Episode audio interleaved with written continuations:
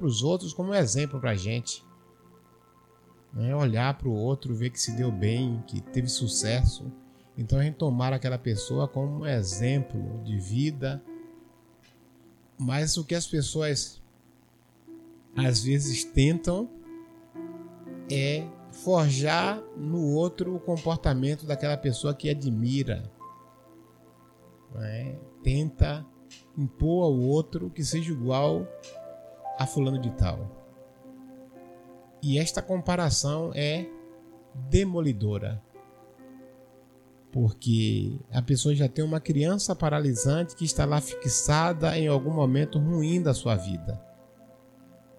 Aquela criança paralisante que está lá fixada, que está dizendo: porque o meu pai não me amou, então esta é a razão do meu fracasso, a minha mãe não me amou, esta é a razão do meu fracasso. Eu não tive chance de estudar, esta é a justificativa para o meu fracasso. As pessoas já vivem procurando naturalmente uma justificativa para que possam é, se eximir, se livrar da culpa, se livrar da culpa. E esses dias eu estava assistindo um filme que neste filme, no mínimo, é interessante porque alguém alguém perguntou para um outro personagem lá do filme se ele acreditava em Satanás, no diabo. Você acredita no diabo? E a pessoa numa numa resposta muito limpa, muito consciente, disse assim: "Claro que acredito". Porque se não existisse o diabo, em quem eu lançaria as minhas mazelas, as minhas culpas? Em quem eu lançaria a culpa que é minha? Então, o diabo termina que se torna necessário para as pessoas descarregar sobre ele as suas mazelas. E tudo isso por conta de uma criança paralisante que joga a pessoa no poço, que joga a pessoa no abismo e a pessoa muitas vezes fixada naquele ponto da sua vida não consegue mais avançar. É mais ou menos como aquela mulher que foi desprezada pelo pai, que teve um casamento e que, que aquele casamento não não foi eterno como pensava, e ela diz assim: Eu não quero mais me relacionar com ninguém. E pensando assim, ela vai matando os seus sonhos.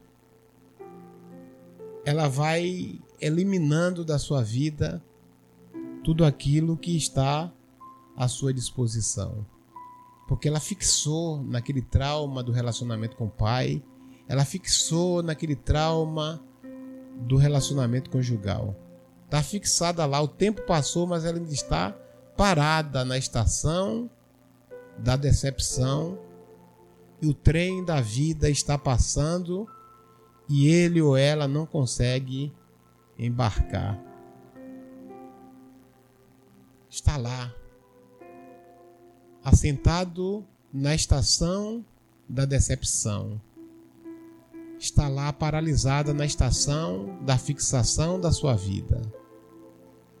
E existem muitas pessoas que estão assim, totalmente paralisada numa estação da sua vida, num momento difícil, num momento negativo e que não consegue mais avançar. A Bíblia fala da experiência de Jesus com Pedro. Pedro era um discípulo extrovertido. Pedro era um discípulo falastrão, falava pelos cotovelos. E Pedro se achava o suprassumo do discipulado. Ele se achava o discípulo perfeito. E no momento da morte de Jesus, Pedro disse a Jesus que todos poderiam deixar Jesus, após Jesus ter dito para cada um voltar para casa, porque naquele momento o filho do homem seria preso, seria levado, e que todos poderiam voltar para suas vidas até o tempo certo.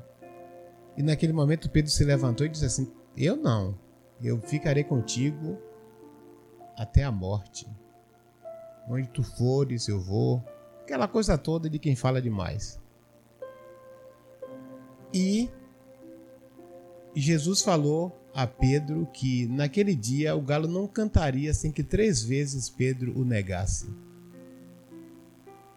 E Pedro, nas suas andanças, seguindo Jesus de longe, escondido atrás dos pilares do palácio, das colunas do palácio, de repente vieram três pessoas e perguntaram a Pedro, ou interpelaram a Pedro, a respeito dele ser um discípulo de Jesus. E Pedro disse: Eu nem conheço. E na terceira vez, o galo cantou.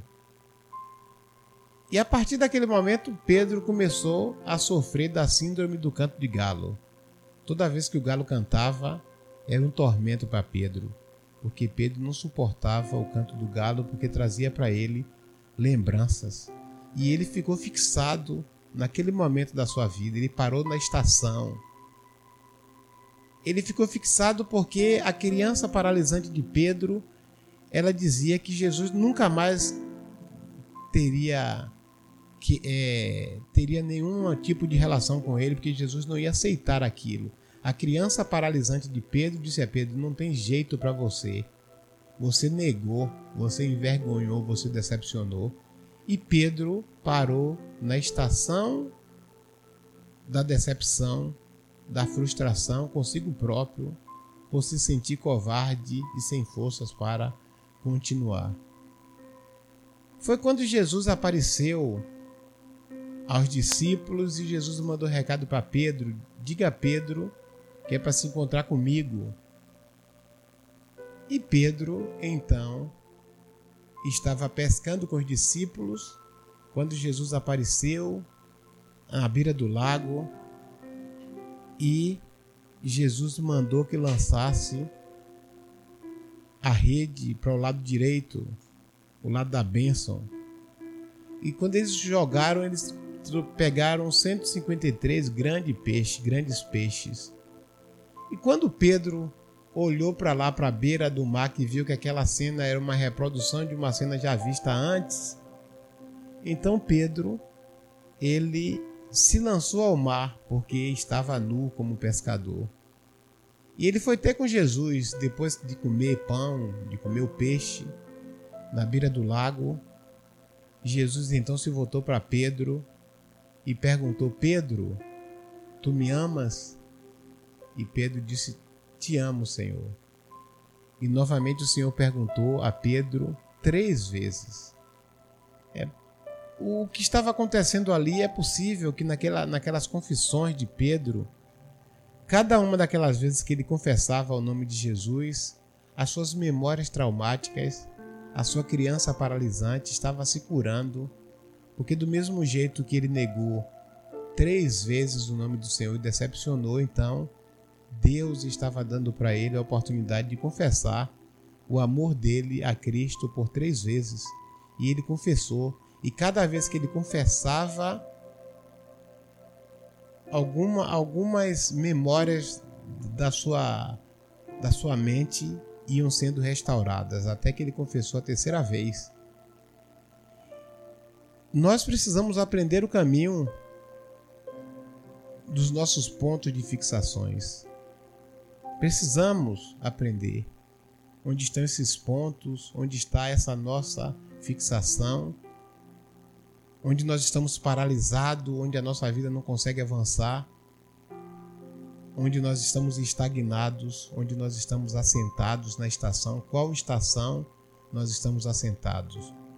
Qual a estação da decepção que nós estamos assentados enquanto o trem da vida, a locomotiva da vida está passando ali à nossa frente e nós continuamos parados naquele mesmo lugar. Você que está aí ouvindo o programa Tarde com o Pastor hoje e que você muitas vezes olha para a sua vida e você diz assim: "Ah, não tem mais jeito para mim não, não tem mais jeito, eu não consigo parar de pensar nisto". Eu me alimento disto, isto é o meu alimento de dia e de noite, que me segue acompanhado com lágrimas, com dor. Existe sim um jeito para você. Você precisa dar voz a esta criança criativa e precisa deixar de lado esta criança traumática, esta criança paralisante. Precisa sair desse ponto de fixação. A vida está acontecendo pertinho de você. A locomotiva da vida está passando. Cabe a nós embarcarmos nela.